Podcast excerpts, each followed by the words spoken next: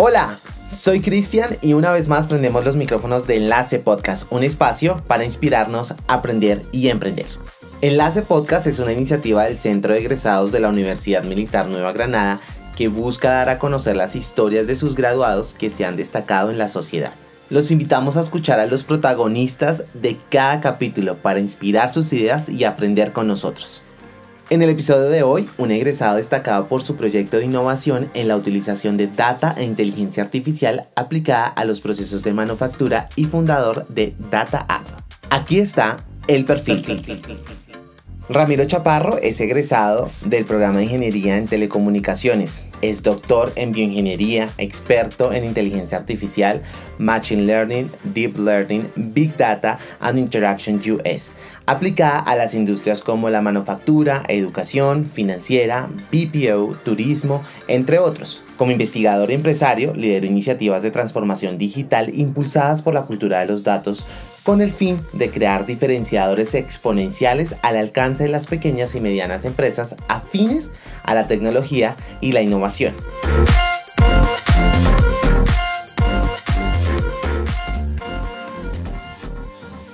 Estamos hoy con Ramiro. Le damos la bienvenida a este emprendedor neogranadino. Ramiro, ¿cómo estamos en este día? Buenos días, Cristian. Eh, muy bien, muchas gracias por la invitación y pues aquí muy dispuesto y contento de poder compartir algunas experiencias. Gracias Ramiro por aceptar esta invitación y por sentarse en nuestros micrófonos a hablar y a invitar también a los egresados a emprender. Y precisamente estamos hablando en esta serie acerca del emprendimiento, eh, emprender y hemos, bueno, esbozado con las anteriores entrevistas, que si usted no las ha escuchado puede dirigirse a la descripción de este canal y ahí las va a encontrar. Hemos esbozado acerca del emprendimiento y Ramiro es muestra fiel de que es emprender con éxito. Y por eso quisiéramos empezar hablando, Ramiro, acerca de qué es un emprendedor para usted. Eh, y, y quién puede emprender? Gracias, Cristian. Eh, sí, mira, la, pues la pregunta de, arranque es bastante interesante.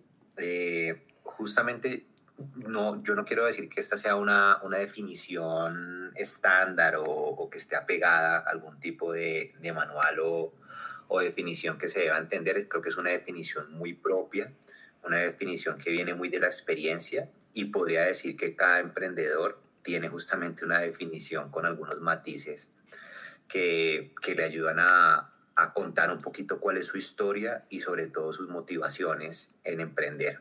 Y yo quiero justamente resaltar o recalcar esa palabra motivación.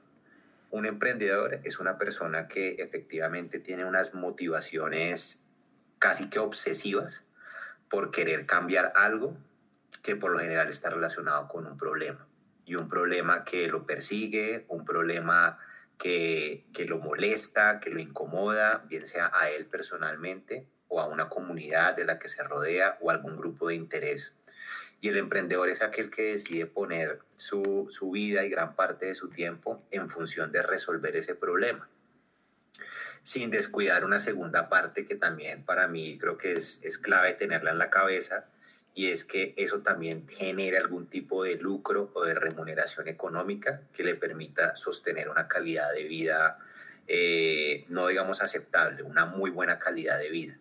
Es decir, que él pueda vivir en, un, en una misión día a día que le permita eh, cubrir sus necesidades personales a nivel económico y vivencial, pero mientras lo hace está justamente enamorado de un problema y enamorado sobre todo de una solución para eso. Entonces, Ramiro, ¿quién puede emprender? Esa es una, yo creo que la pregunta, la respuesta que todo el mundo esperaría es, todo el mundo puede emprender. ese es el cliché. Sí, sí, sí. Yo no, yo no creo que todo el mundo, todo el mundo puede emprender, pero no todo el mundo quiere emprender. Y es porque, eh, y eso no está mal. Es decir, eh, realmente el emprendimiento trae una serie de desafíos, una serie de exigencias físicas, mentales, emocionales, intelectuales, que no son de corto plazo, sino realmente eh, se enfrenta uno a muchos desafíos día tras día y por muchos años cuando es un proyecto que vale mucho la pena. Entonces yo digo que las personas que pueden emprender y que quieren emprender son aquellas que realmente están dispuestas a dar esa lucha de, de día a día y que la pueden sostener en el tiempo sin quebrarse emocionalmente más que financieramente. El mayor temor no es la quiebra económica, sino más bien la quiebra emocional, que tú pierdas la motivación si te levantas un día y dices, voy a trabajar de 7 a medianoche y no lo sientes como un realmente algo que te llena, esa persona yo digo que debe buscar otra opción de vida que le permita eh, vivir y sostener de una forma en que no tenga que, estar eh, pensando o preocupada por, por, una exigencia tan alta en lo como lo requiere el emprendimiento. Entonces hay que tener una tolerancia y una consistencia sistemática a soportar desafíos uno tras otro. Y eso que usted menciona, eh, Ramiro, es muy importante y creo que no lo habíamos hablado en estos capítulos y es el tema de eh, tener, si se permite el uso del término, de esa inteligencia emocional porque no solo se trata de emprender, de tener la buena idea, de arrancar, sino también se trata de ese resistir o, o, el término que está de moda es ser resiliente en el tiempo y reinventarse y, y, lograr sobrepasar muchos baches en el camino que seguramente a lo largo de esta conversación vamos a, vamos a entrarnos un poco de cómo usted lo ha logrado, porque precisamente entonces bajo estos parámetros eh, iremos eh, adentrándonos un poco en su idea, en su emprendimiento, Ramiro, y podríamos empezar preguntándole, eh, pues, cómo nace su idea. Sí, esa, esa también es una historia que yo creo que cada emprendedor la lleva consigo y es única, totalmente diferente y, y sirve justamente, digo que en muchos de los casos para inspirar a los que quieren hacer emprendimiento. Yo cuando cuando antes de querer hacer emprendimiento, pues sí estaba leyendo mucho sobre emprendimiento sin estar buscando precisamente emprendimiento, ¿no? Empiezas a encontrarte con historias, con libros, con blogs, con personas que ya son muy notorias eh, en el mundo, como un Jeff Bezos, por ejemplo, y entonces empiezas a decir, venga, ese man, ¿cómo, ¿cómo llegó hasta allá? Y te empiezas a dar cuenta que pasan una serie de sucesos supremamente interesantes y ahorita que estamos viviendo en una época donde son los ingenieros o las personas de ciencias físicas, los matemáticos, los físicos, quienes están punteando en esas empresas de mayor reconocimiento. Y yo como ingeniero, pues obviamente me sentía muy identificado y me empecé a identificar con eso que te decía al principio de ellos también vieron un problema, una necesidad que los atormentaba, que los obsesionaba y entonces tú empiezas a darte cuenta como que esos libros, esas historias te hablan a ti también, ¿no? Te, identificas. Entonces, cuando uno se identifica con los problemas y como con, con, la, con el calor en la sangre por querer hacer algo, pues también empiezas a mirar las soluciones. Y, y, cuando te das cuenta que tienes también una, tuviste la posibilidad, el privilegio de tener una educación, unos posgrados que te dio herramientas muy valiosas, entonces, y uno siempre está como en la, en la, en la disyuntiva de, bueno, ¿yo con esto qué voy a hacer? Y cuando uno se va a graduar de la universidad, ¿y esto para qué me sirve? ¿Dónde, ¿Qué es la mejor opción? ¿Dónde me puedo trabajar? ¿Será que sigo estudiando? ¿Vale la pena hacer una maestría o no vale la pena hacer una maestría? Entonces el emprendimiento como que te empieza a responder muchas de esas preguntas. Y en ese momento yo estaba en, particularmente haciendo mi, mi doctorado en Australia eh, y estaba haciéndome esas preguntas. Yo termino un doctorado y yo qué quiero hacer. Yo con todo esto, si estoy trabajando de domingo a domingo y de sol a, a, luna todos los días por, por, por, generar una investigación, un conocimiento, enriquecer demasiados conocimientos, yo esto cómo lo voy a poner en práctica.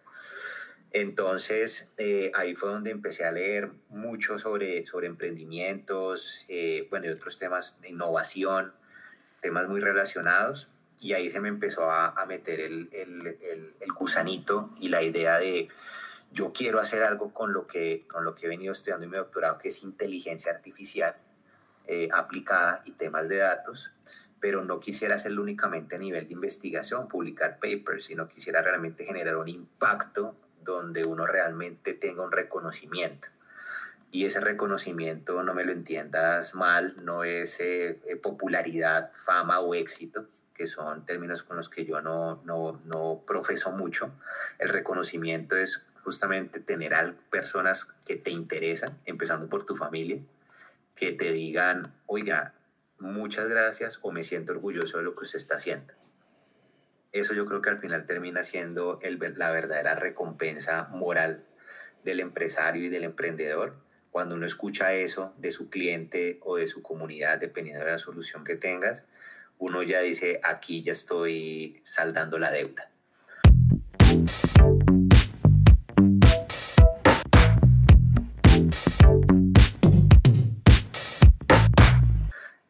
Entonces, en ese momento yo dije, bueno, eh, termino mi doctorado, ¿qué hago? Me quedo en el exterior, tal vez haya mayores, lo que piensa todo el mundo, ¿no? Hay mayores garantías económicas, mayor estabilidad, todo el que salga de Colombia ya triunfó, éxito. Para mí era todo lo contrario. Yo sí sentía un compromiso de poder eh, aportar con lo que sabía a mi país, a la gente más cercana, porque conozco los problemas de mi país de una manera más cercana y por ende los siento más cercanos y la segunda razón, y es muy importante eh, que de pronto ahorita lo profundizamos, es también yo quería poder trabajar con alguien más y no con cualquier otro más, sino con gente cercana, gente que yo confiara. Y yo tengo obviamente muchos amigos eh, o varios amigos que también son eh, de ese espíritu emprendedor, personas muy pilas, personas que saben cosas que yo no sé entonces como que tú empiezas a decir, hombre, aquí hay unas condiciones que tienes que aprovechar y te empiezas a ilusionar, ¿no? ¿Qué vamos a hacer? ¿Con quién lo vamos a hacer? Y ahí empiezas a, a, a, buscar el, el, camino. Para mí el camino, el tema es que yo tenía muchas habilidades en temas de la herramienta o la solución que podía poner al servicio de la gente, pero no tenía muy claro el problema la mayoría de los empresarios, o por lo menos la impresión que me dan a mí, es que los, la mayoría de los empresarios sí conocen primero el problema y después buscan cómo lo solucionan. O ellos mismos o con equipos muy, pero a mí me pasó un poquito al revés y por eso mi trasegar en, en el emprendimiento, eh, pues yo creo que todos son accidentados, pero el mío también ha sido accidentado porque empecé como disparando a todo lado, quiero solucionar todo todo lo que se pueda solucionar con datos y con tecnología, yo lo puedo solucionar. Entonces, pues primero, eso es, eso es irreal. Y segundo, pues es muy difícil poder encontrar el que tiene la necesidad o el problema que levante la mano y diga, oiga, sí, yo, yo necesito lo que usted tiene.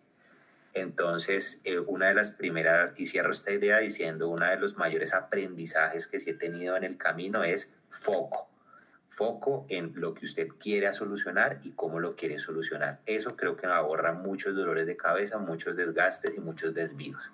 Entonces, usted empezó al revés, todo su emprendimiento, mm, pero mencionó algo que es muy importante y que mm, a lo cual hemos llegado, eh, digamos que a una conclusión en este programa eh, después de los capítulos anteriores y es que es muy importante el formar equipo. Y a pesar, digamos que pues obviamente usted está la cabeza visible de, su emprendimiento, eh, usted reconoce que formar equipo le ayudó o, o, necesitaba formar equipo para consolidar su idea. Cuéntenos cómo fue eso, cómo fue encontrar la persona, cómo uno conforma un equipo cuando quiere emprender, cómo uno sabe que esa es la persona correcta, porque es que yo creo que eso es como cuando uno se va a casar.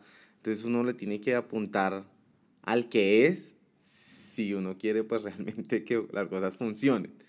Eh, entonces cuéntenos un poquito de cómo formó ese equipo, cómo encontró quién eran las personas y ya le dieron forma a lo que hoy es Data App. Sí, uy, esa pregunta buenísima también. Eh, yo creo que si hay un mensaje que la gente que está escuchando este podcast se deba llevar, eh, ignorando todo lo demás, pero sí quiero que se lo lleven grabado en, el corazón y en la cabeza, es el equipo termina siendo todo. Nunca hay que subestimar el tema del equipo. Y les, les puedo dar muchas razones, no solamente por experiencia, sino porque también eh, lo van a escuchar de muchas bocas. Eh, el equipo justamente te sirve primero, como les dije, el emprendimiento es una actividad que cobra una cuota muy alta física, emocional, intelectualmente. Y hay que decirlo, no todos los días ni todas las semanas uno simplemente dice, no, tengo que seguir adelante porque este es mi emprendimiento. Hay días que por más que te lo repitas, te sientes derrotado, te sientes acabado, te sientes que no hay futuro, que se acabó la chispa. Y es ahí donde el equipo, cuando alguien está súper bajoneado, siempre alguien en el equipo, en un buen equipo, dice, venga, sí está dura la cosa, pero hagámosle. ¿Por qué? Porque yo creo que está y ayuda a hacer ese grupo de apoyo eh, día a día para poder sacar adelante las cosas. Y el día que los dos están bajoneados, pues está el tercero que dice, venga, hagámosle porque tenemos que seguir adelante. Entonces, sí hay primero que hace, uno hace un autorreconocimiento de que por más que uno esté enamorado de lo que está haciendo, estar enamorado no quiere decir que uno no vaya a sufrir desilusiones en el camino. Eso es, eso es la vida. Es así de simple y el equipo primero cumple esa función de poderte ayudar con eso. Segundo, reconocer que uno no se las sabe todas.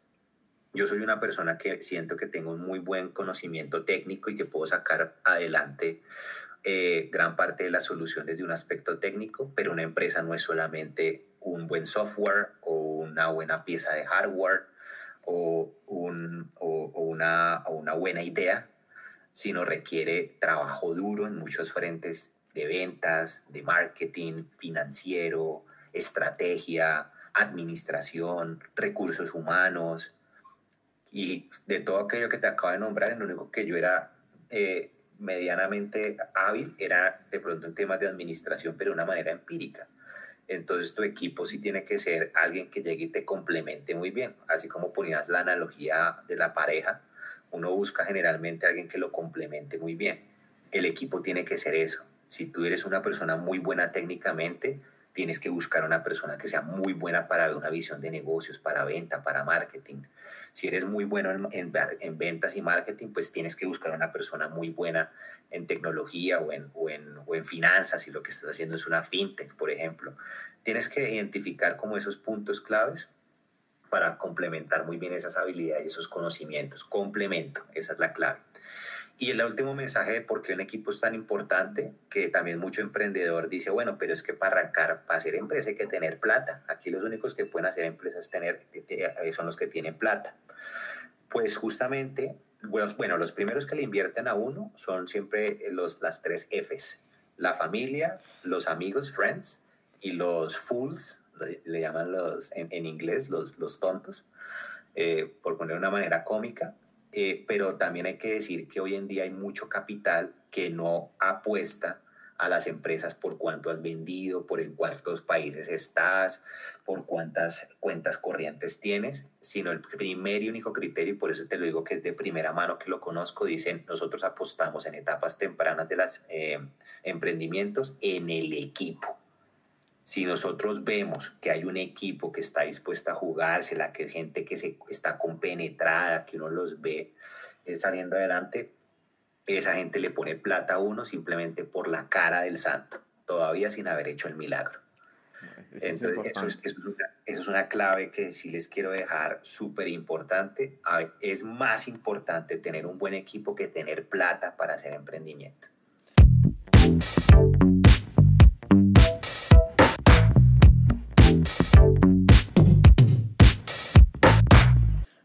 Ramiro, pero ¿y entonces cómo, cómo fue el tema de, usted que hizo casting, que abrió una convocatoria o usted tenía sus mejores amigos? Porque por lo general uno siempre dice como, no, este es mi amigo, mi parcero, eh, él tiene habilidades en esto, eh, nos unimos, le encanta también la idea y ya aquí empecé a formar mi equipo o usted dijo, no, yo lo escucho muy estratégico, entonces pienso que usted llegó y dijo como, bueno, necesito un financiero, necesito un administrativo, necesito alguien full en marketing y yo pongo el resto y, y entonces empiezo a buscar esos perfiles.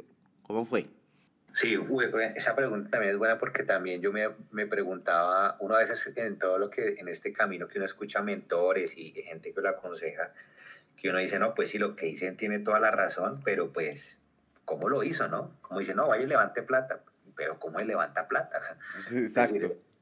Eh, eso no, eso, eso obviamente tiene su técnica. Pero miren, en mi, en mi caso yo tengo cuatro, cuatro socios de esos cuatro socios, eh, dos de, de ellas son compañeras mías desde la universidad, desde el pregrado. A partir de ahí, pues eran no solamente compañeras, sino amigas, casi hermanas. Desde la carrera, tanto que nos llevó a, tan pronto como nos graduamos, salir a trabajar en la misma empresa en los primeros años. Nos fuimos a especializar juntos al exterior, todos al mismo tiempo. Entonces, pues ya había una relación de familia eh, muy buena y en, en, en su momento nosotros, eh, ya cuando yo volví el doctorado, fue cuando yo te decía, qué rico poder hacer cosas con gente cercana a uno. Y a mí siempre se me venían ellas a la cabeza. Yo decía, donde yo pudiera hacer esto que estoy haciendo en el doctorado aquí en Infinita Soledad, con estas dos o con estas tres personas que tenía en la cabeza, eh, pues sería el mundo ideal para mí, es decir, eso, era un sueño. Eh, entonces cuando volví, tenía otro, otro muy buen amigo que estaba viendo en Alemania, también colombiano, también de la Universidad Militar, eh, al que también yo dije, yo me sueño trabajar con él.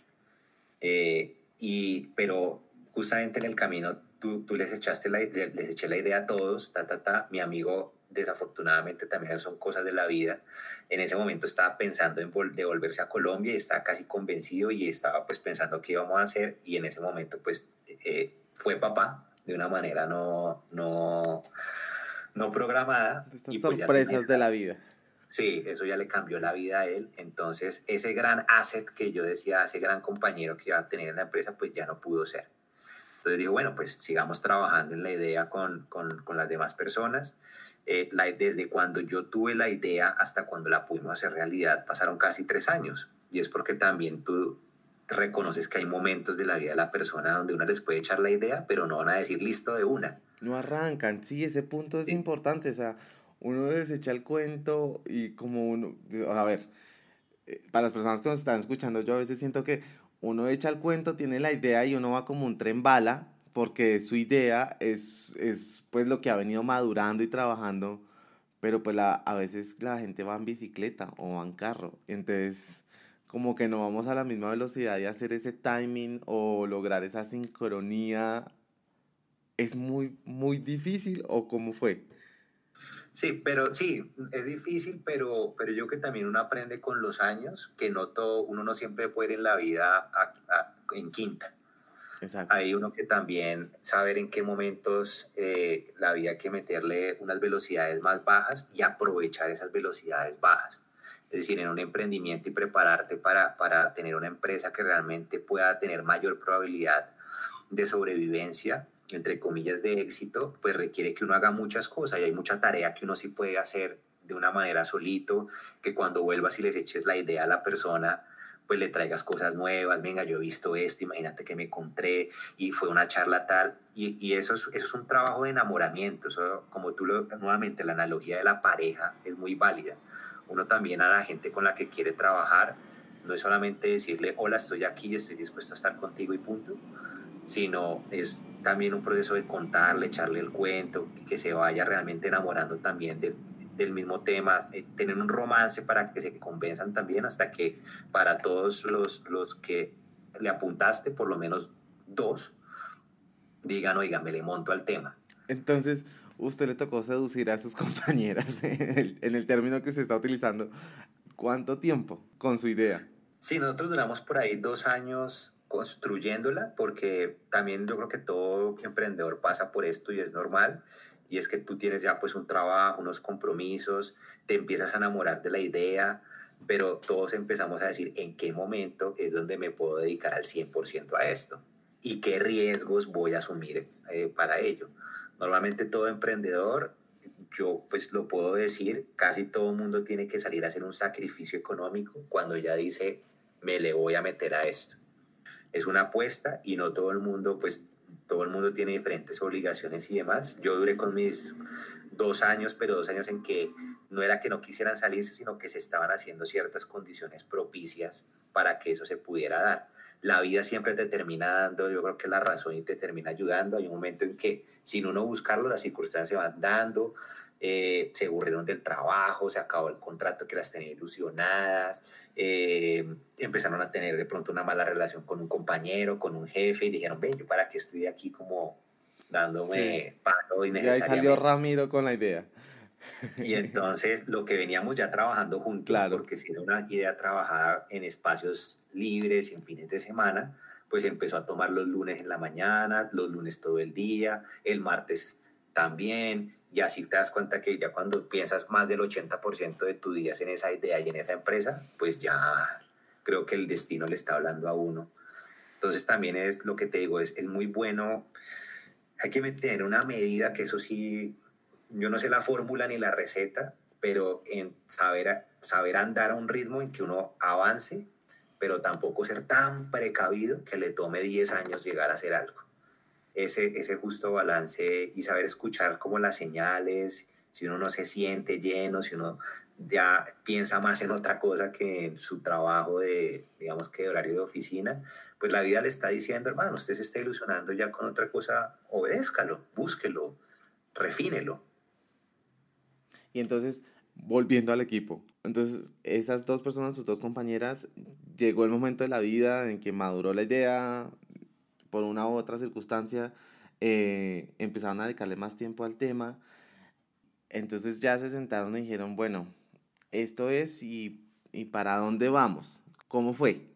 Y faltan las otras dos personas, ¿no? Porque son cuatro, me dijo. Sí, son, somos cuatro incluyéndome, entonces falta uno ah, más. Falta uno. que es Pipe, también ingeniero de la militar todos ingenieros. O sea, todos son egresados destacados de nuestra universidad. Nos va a tocar hacer nuestro programa con todo el, el, el equipo de Data App, porque me da pena que después salga este episodio y digan, ¿cómo así Ramiro, que usted fue solo a hablar de la idea? Eh, así que queda grabado acá. Eh, están cordialmente invitados eh, y vamos a cuadrar con Ramiro un episodio especial de Data Full Equipo. Claro, y además vas a poder hacer contrastación de versiones. Que todo el mundo tiene su versión de la que seguramente nuestros oyentes ya quisieran saber que si es tan verdad como, como Ramiro nos contó o, o qué le falta, el detalle. Sí, exacto.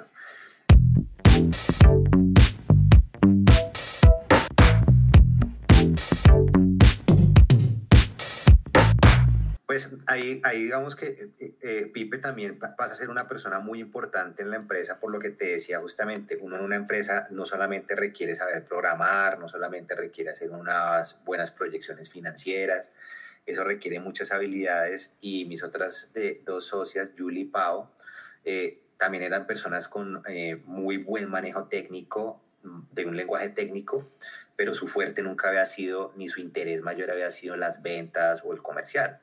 Entonces es donde justamente empiezas a conocer personas, o conocemos a Pipe ya desde mucho tiempo por una empresa en la que hemos trabajado también juntos, donde él justamente hacía todo una de las direcciones comerciales. Y, y justamente cuando empiezas a decir, oiga, en la empresa no nos está yendo bien en ventas, ¿cómo hacemos para para que la gente no quede descrestada cuando hablamos, pero nos diga, oiga, ustedes son muy inteligentes, pero yo ni idea de lo que ustedes me están diciendo. Entonces uno como que, uy, necesitamos a alguien que sepa hablar más de tú a tú en un lenguaje del cliente. Y entonces ahí donde, ¡pum!, se te prende el bombillo y ya se acuerdan de Pipe, claro, Pipe. Entonces, Pipe, ta, ta, ta, ta, ta, lo mismo, el mismo proceso. Oiga, sí, chévere, ta, pero yo ahorita estoy en tal cosa. Proceso lento, ¿no? Ta, ta, ta, nuevamente llegan unas coyunturas, tin, oiga, salí ya de trabajar, me cansé en eso, ta, ustedes que están, hagámosle de una, metámonos con todo, pum entonces ahí ya se empezó a complementar el equipo. Eh, Pau y yo también empezaron a, una de las cosas que más me ha gustado es cómo ellas empezaron a adaptar muy bien sus habilidades, sus conocimientos en lo que necesitaba la empresa, empezar a aprender rápidamente de cosas que uno no sabe que eso es lo otro. Eh, uno en, en, los equipos, yo creo que las personas más íntimas con las que tú tienes que empezar a trabajar son personas con las que primero tú sientas una enorme confianza, pero que también tú sepas reconocer que esas personas traen valor a tu empresa. Uno de los, de los errores más comunes que uno ve es que uno también empieza a trabajar con el parcero, con el amigo, el de la rumba, el que pues le cae súper bien y es como un hermanazo de toda la vida, pero pues no tiene el ADN emprendedor. Entonces, al final, pues te quedas corto ahí. Entonces, uno también, ahí tiene que tener, yo un poco de, de, suerte, pero es que la suerte también acompaña a los preparados. Cuando tú buscas con ojo clínico, encuentras. Entonces empiezas a repasar esas primeras personas y Pau y yo fueron las personas que yo confiaba a ciegas enormemente hasta mi propia vida sin ninguna y que tenían unas capacidades que yo sabía que el reto que se les venía adelante ya los asumían con seriedad y si les tocaba pasar derecho aprendiendo una nueva ciencia, pues lo iban a hacer. Y efectivamente Pau, por ejemplo, hoy en día es la CEO de la compañía eh, yo me quedé haciendo la tecnología y el tema de producto, que es lo que más me gusta, pero está el nivel de confianza que yo tengo en ellas y en Pau, por ejemplo, como para decir, sé tú la CEO, quien va a tomar las decisiones finalmente más estratégicas de la compañía, y ella ha aprendido a una velocidad eh, meteórica eh, a tomar ese rol. Yo igualmente en la parte, tú haces la de operaciones, uff, eso es un camello fuerte, pues aquí le vamos a hacer y ahí te vas dando cuenta cómo se va configurando.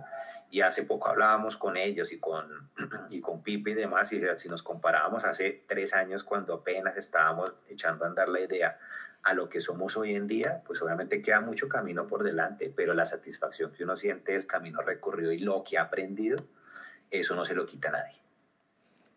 Genial. Y entonces, eh, Pipe, ¿qué es, qué, es, ¿qué es lo que hace? Pao, CEO, Jude, operaciones, eh, vos estás en tecnología y Pipe está encargado de marketing y, y, publicidad y ventas y comercial.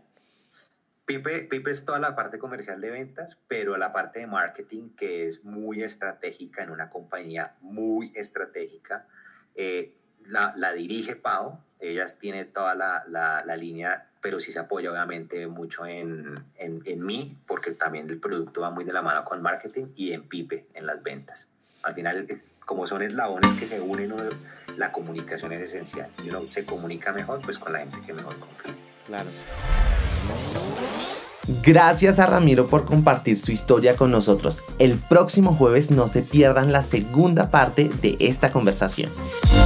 Mientras tanto, seguimos conectados a través de nuestras redes sociales en Instagram, arroba graduados guion al piso unimilitar y Facebook en nuestra fanpage arroba graduados unimilitar. Recuerden que todo comienza con una idea.